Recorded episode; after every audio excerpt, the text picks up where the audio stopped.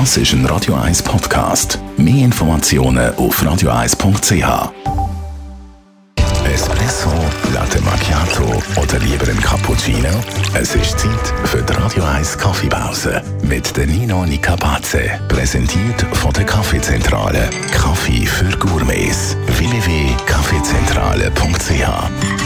Nino, wie äh, so hat es beim servierten Espresso immer ein kleines Löffel dabei? Ist das eine unterschwellige Aufforderung, Zucker in Espresso reinzugeben? Nein, gar nicht. Der ist gedacht, dass man den Espresso rühren egal ob man etwas drin tut oder nicht. Aber wieso soll man einen Espresso umrühren, wenn man gar nichts reinmacht, also keine Milch und kein Zucker? Weil der Espresso aus mehreren aufeinanderliegenden Schichten besteht und damit die schön vermischt werden, tut man den Espresso zuerst rühren.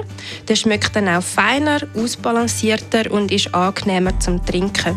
Wenn man ihn nicht rührt, dann ist der erste Schluck vom Espresso einfach immer bitter, weil die Crema, die ja oben drauf liegt, Lied einfach bitter ist vom Geschmack her. Und äh, die anderen beiden Schichten, was ist denn dort?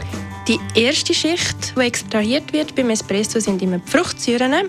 Die zweite Schicht sind die Süßen oder auch das Öl, das zum Körper beiträgt. Und eben die letzte Schicht sind Bitterstoffe bzw. Crema, das, was wir oben aufschwimmen sehen. Die Radio 1 Kaffeepause, jeden Mittwoch nach der halben Zehn, ist präsentiert worden von der Kaffeezentrale. Kaffee für Gourmets. www.kaffeezentrale.ch